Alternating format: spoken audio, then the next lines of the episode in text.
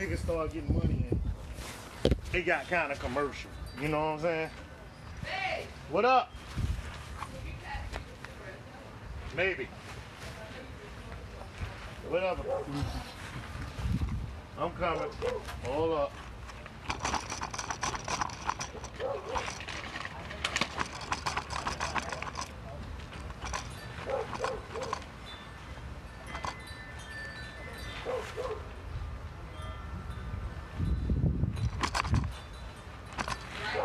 I'm coming.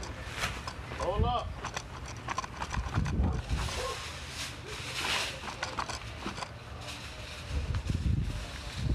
Try not to burn my damn self.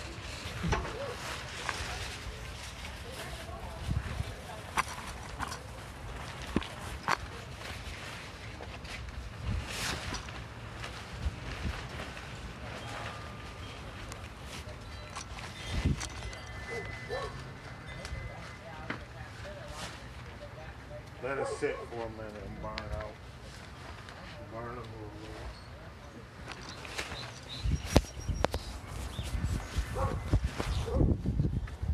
If you ever seen her story, Nas was her next door neighbor. He was a little kid.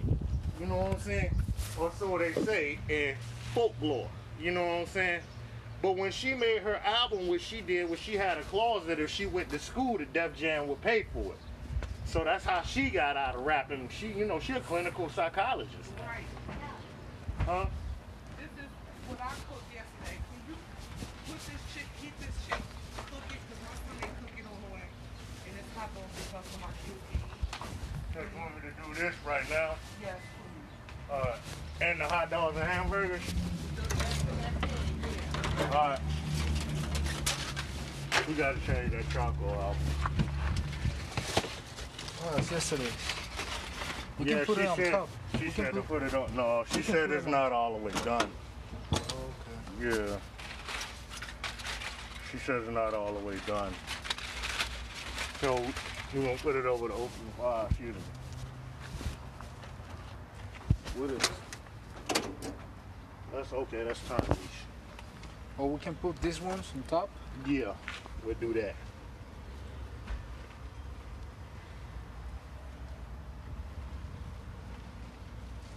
Yeah, cause I shouldn't be able to pick this up off the grill like this with my bare hands.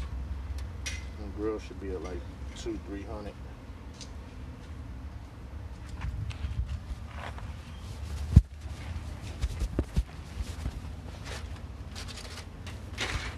Yeah.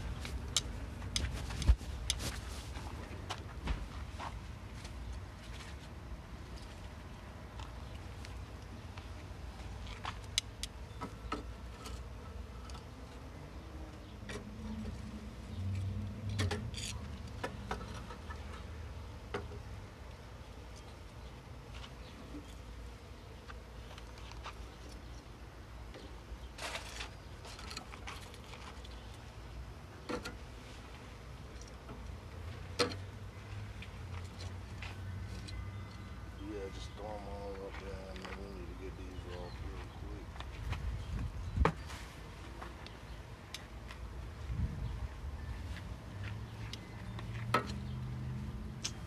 Yeah, it's all good, brother.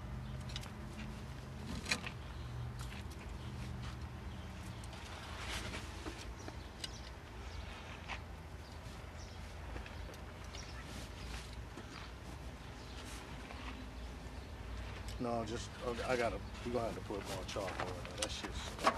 Okay. Yeah.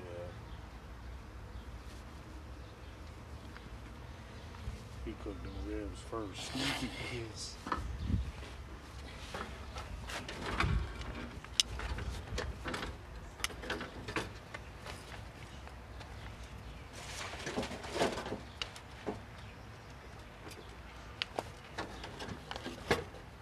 hate that shit.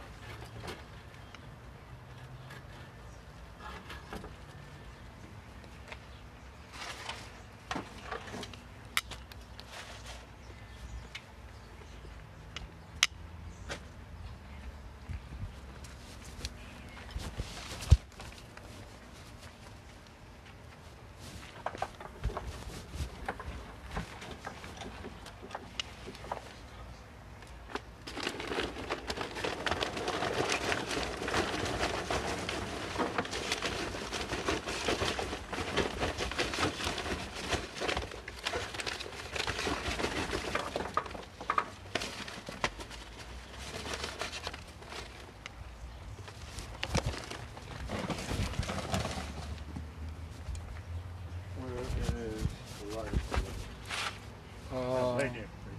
I got it. You want no? You want to put them more in the middle, and then spread them out later after you get them lit.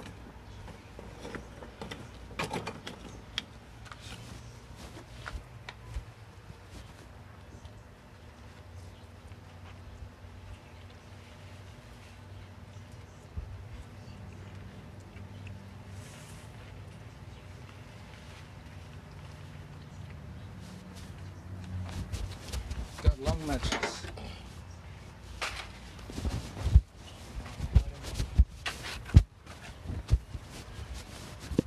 Here, here, here. Good? I got it. You ain't gotta do that.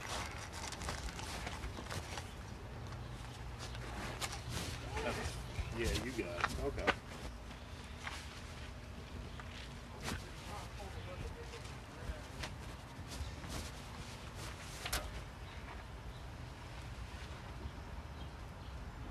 There you go.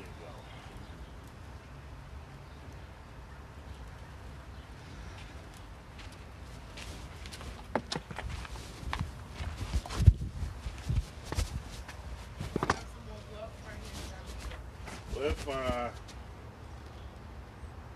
The sticks are fine. Don't worry about it.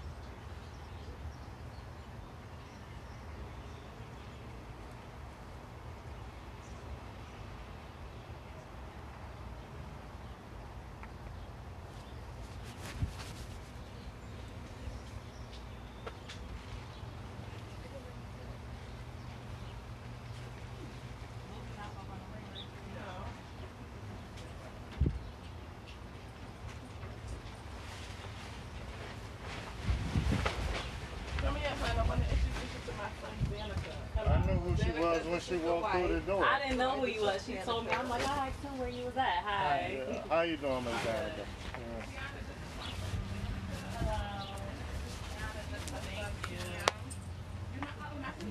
He just turned one on the 19th.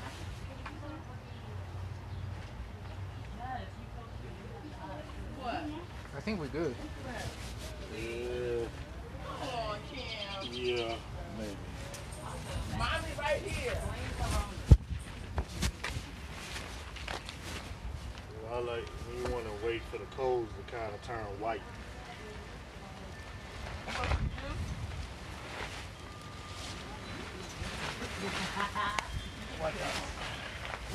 You want some juice?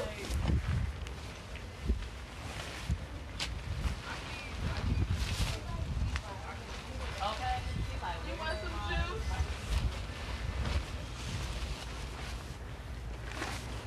I thought you would like to get out the house today. He's like the crazy inside. Okay. Now I'm gonna just do this shit the Like- old fashioned You way. know. I, it's your brother I got worried about. Not you. Look, I got my nails. Look. See, cause this ain't these ain't even hot.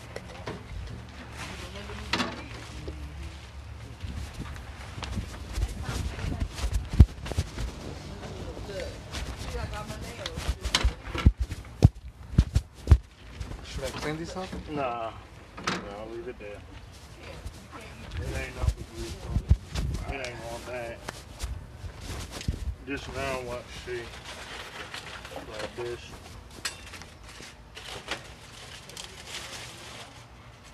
No. But I have a strong feeling See. The grease, see the grease from it gon' gonna make the, the charcoal stay lit. Uh-huh.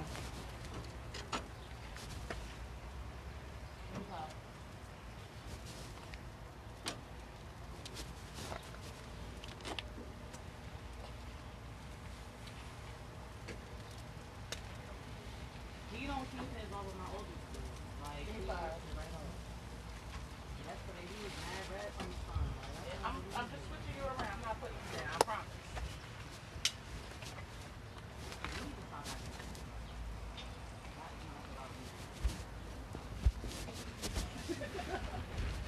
You like fuck that. That's what I want. Like you. What was considered underground in the 90s age. Everything. Everything. And that's what made it so dope. Everything. You gotta remember, man, hip hop didn't become hip hop didn't really become a billion dollar business until like people like Biggie came along. Like at that point, you know, Diddy was going through that transition Okay. From Uptown Records I'll be to back. creating his own company. I know. And then, you know, it became flashy and all that shit like that, you know, niggas in green suits. Like, back then, you know, when I was coming up, like rap shows were harder, you know. Russell Simmons created Def Jam Jam, in his yeah. fucking dorm room, man, in college, man.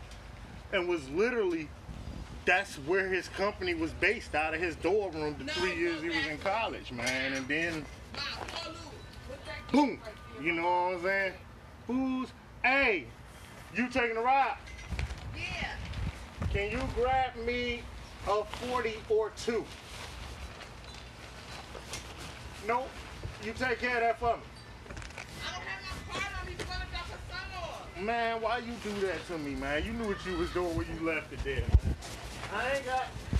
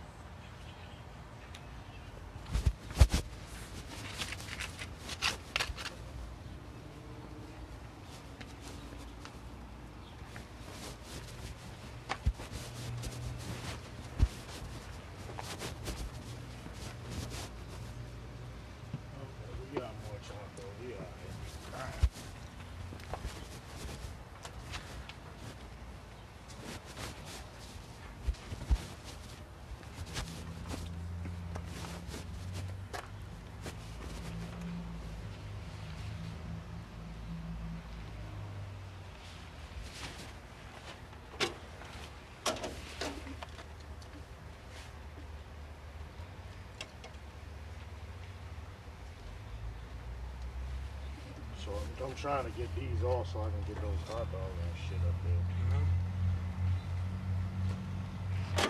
I know what's going on. There we go.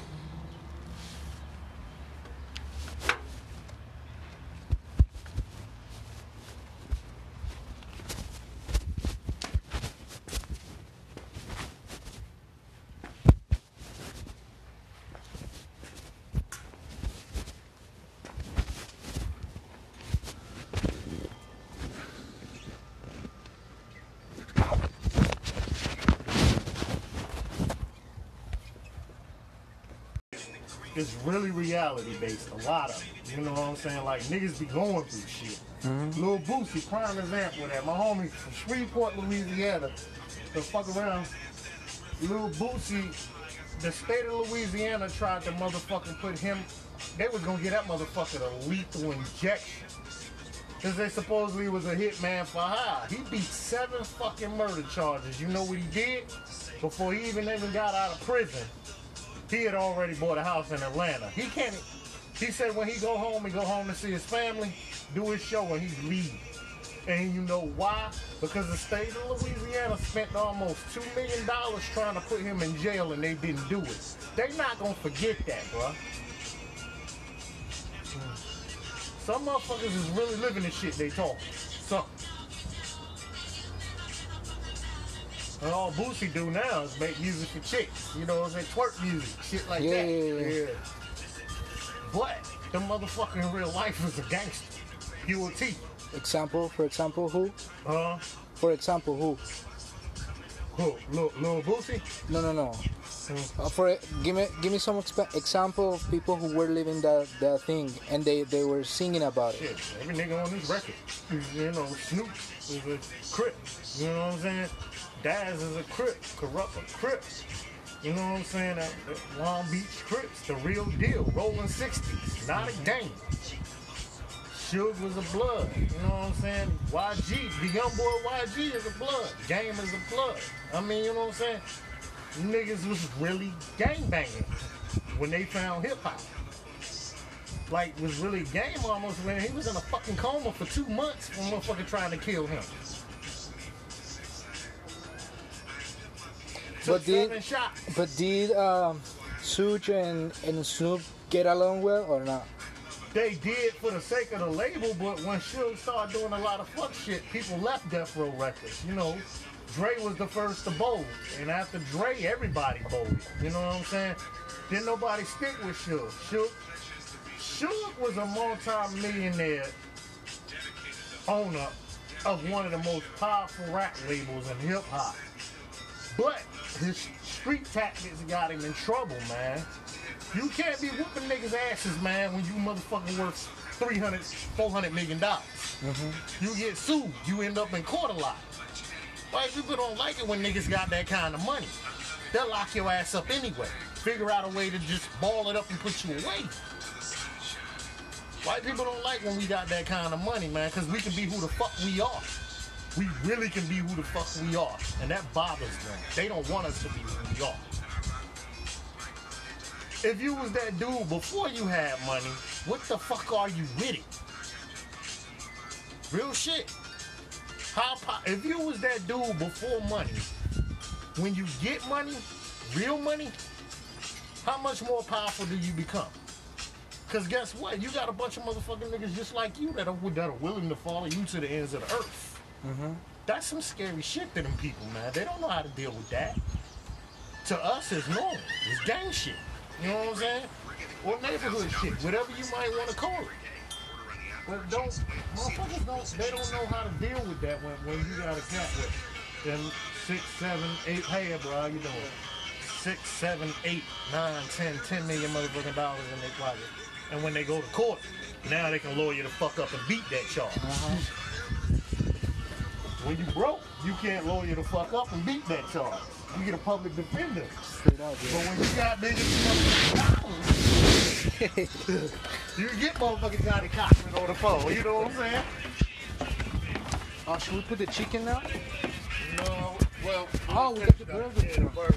Yeah, yeah. Don't like, don't like that shit, man.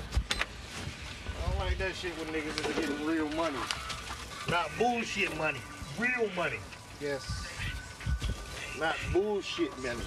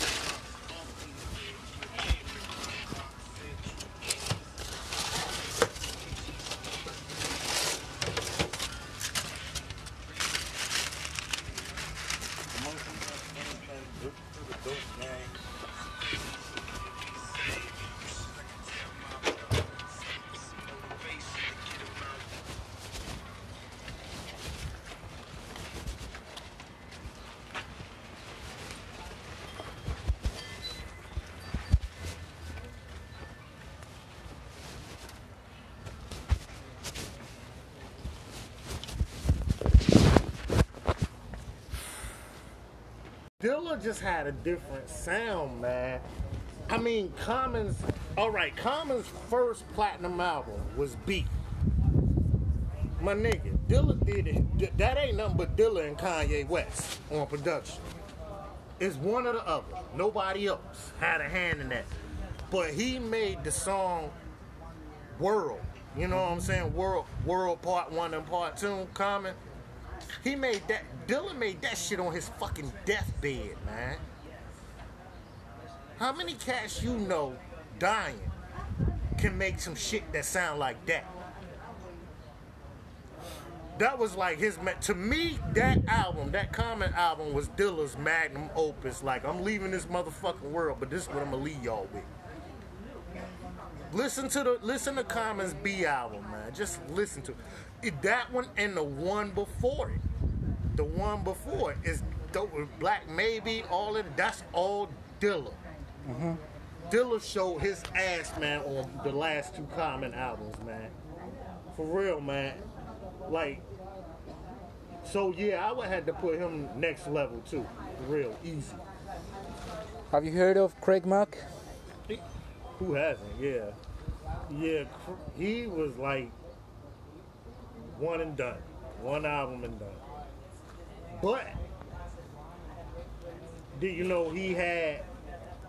That's he the one that really launched